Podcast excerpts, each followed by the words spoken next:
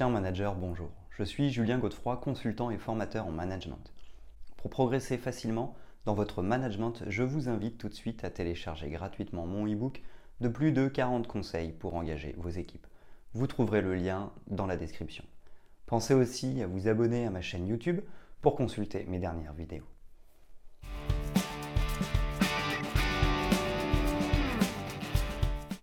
Se demander comment être un bon manager est une bonne démarche. En effet, beaucoup de situations dépendent de notre façon de manager au quotidien. Suivant les impulsions que nous enverrons, nous obtiendrons différentes réactions de la part de nos équipes. Si nous voulons atteindre les objectifs, satisfaire nos clients ou encore créer et développer de la cohésion d'équipe, il est nécessaire de se questionner sur notre style de management et la manière dont nous faisons notre job. Mais être un bon manager est un bien grand mot. Ce n'est pas une liste d'attitudes, soft skills ou de compétences, hard skills, qui font que nous sommes un manager performant. Différentes personnes avec différentes attitudes et compétences peuvent être de bons managers. Alors par où commencer dans cette question bien plus complexe qu'elle n'y paraît? Finalement, quels sont les points communs nécessaires pour bien manager une équipe? Voici, selon moi, les 5 clés pour se mettre sur la bonne voie et commencer à répondre à la question comment être un bon manager?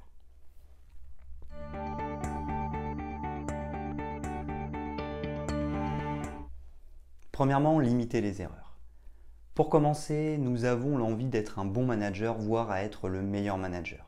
En tant que manager, notre travail consiste à encadrer et à créer du lien entre les personnes pour qu'elles travaillent ensemble. La complexité des personnalités et des liens rend les missions du manager difficiles.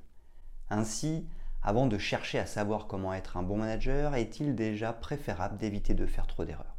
Je vous renvoie dans un premier temps vers ma vidéo sur les 5 erreurs à éviter J'y évoque les erreurs classiques suivantes. Vouloir tout contrôler, faire de l'individuel en collectif, ne pas donner les moyens de réussir, sanctionner avant de comprendre, vouloir rendre tout le monde pareil, uniformisé. L'idée première est donc d'essayer de limiter les erreurs avant d'essayer d'être un bon manager. Ensuite, l'idée est de chercher à garder ses équipes et à les maintenir motivées. Pour réduire le turnover, six actions majeures sont à prendre en considération. Bien recruter, intégrer en toute bienveillance, bien former, impliquer et responsabiliser les équipes, mettre en place un cadre de travail adapté, considérer ses employés comme des humains.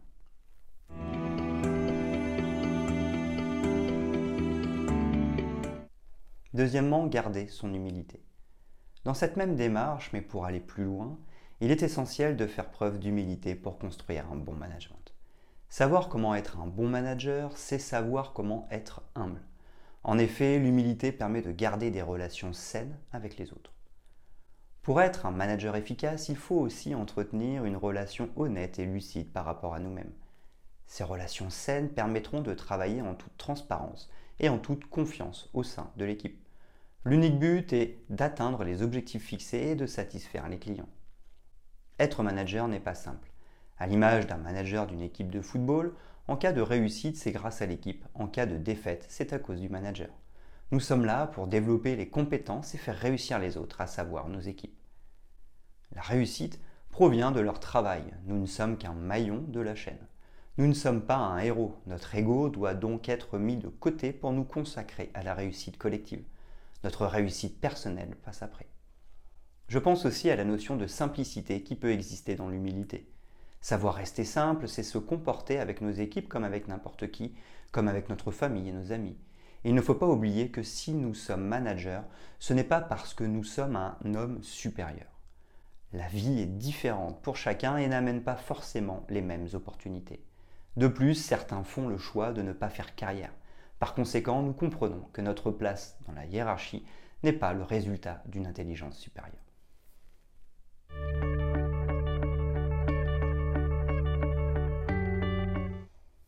Troisièmement, savoir écouter et coacher. Pour savoir comment être un bon manager, il faut comprendre que le rôle du manager n'est plus de tout décider et d'être responsable de tout. D'ailleurs, le terme utilisé n'est plus celui de responsable ou de chef d'équipe. Il a évolué en manager puis leader pour actuellement s'orienter vers celui de coach. Nous commençons à comprendre que les équipes opérationnelles sont les mieux placées pour comprendre et répondre aux besoins des clients. Avant, les équipes opérationnelles étaient les bras et les services centraux étaient le cerveau. Désormais, les styles de management changent. Nous cherchons à mettre en dynamique les bras et les cerveaux des équipes opérationnelles pour satisfaire au mieux et plus rapidement les clients. Nous-mêmes, en tant que manager, leader ou coach, sommes un peu plus, voire beaucoup plus éloignés des problématiques des clients que nos équipes.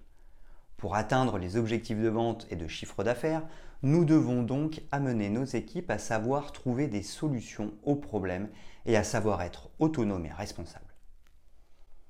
Nous devons donc faire évoluer nos compétences managériales vers toujours plus d'écoute pour montrer notre compréhension et de coaching pour accompagner nos équipes vers le mouvement. Nous devons amener le collaborateur à identifier les problématiques, à mettre en place un plan d'action et à trouver les solutions par lui-même pour l'impliquer au maximum et nous assurer de la satisfaction rapide du client.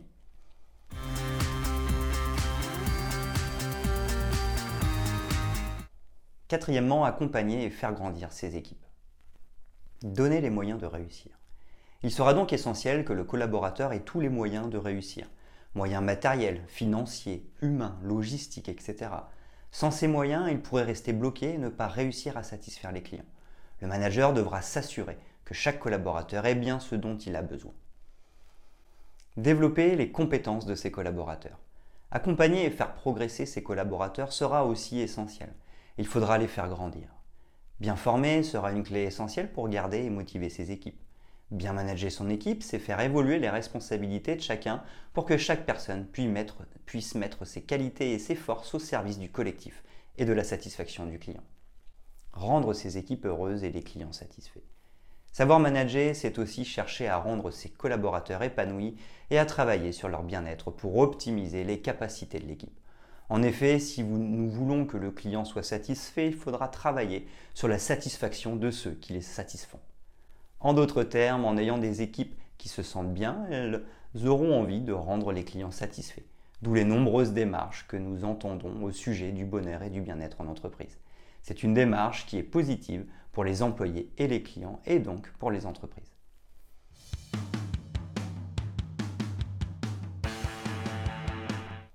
Cinquièmement, l'art de savoir être inutile. Lorsque je me demande comment devenir un bon manager, je me rappelle souvent ce qu'on me disait. Si tu es absent et que tout se passe parfaitement bien, alors tu as bien fait ton travail. Je suis complètement en accord avec cette manière de voir les choses. Le juste équilibre.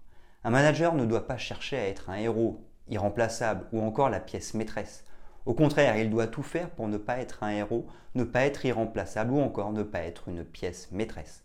Son rôle est de s'assurer que tout se passe bien en ce qui concerne ses équipes. Mais personne n'a précisé que tout devait bien se passer en sa présence. Que le manager soit présent auprès de ses équipes est une bonne chose, mais il ne doit pas les écraser et prendre toute la place. Le juste équilibre est d'apporter ses compétences au groupe lorsque nous sommes présents, comme n'importe quel employé le ferait. Mais l'autre partie de l'équilibre est d'être capable de faire en sorte que tout se passe bien en son absence. Le management par l'absence.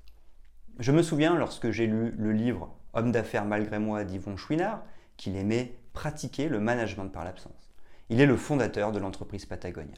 Pour lui, ne pas être là permet d'envoyer un signal fort de confiance à ses équipes.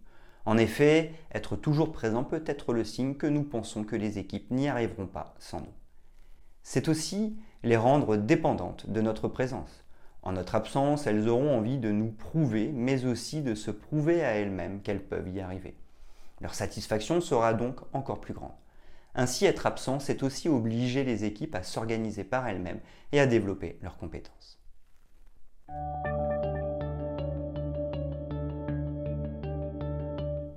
Même si le cadre s'élargit de plus en plus avec les entreprises libérées ou les entreprises opales, il y a des règles dans l'entreprise.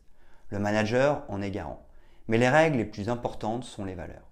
En effet, des valeurs découlent toutes les attitudes formelles et moins formelles nécessaires au travail en équipe et à la collaboration de tous. Le manager se verra donc dans l'obligation d'incarner ces valeurs à travers son exemplarité et s'assurer qu'elles soient bien respectées pour un management efficace. Le manager, le leader ou encore le coach devront servir de phare dans le brouillard et donc de point de repère pour s'assurer l'encadrement de l'équipe.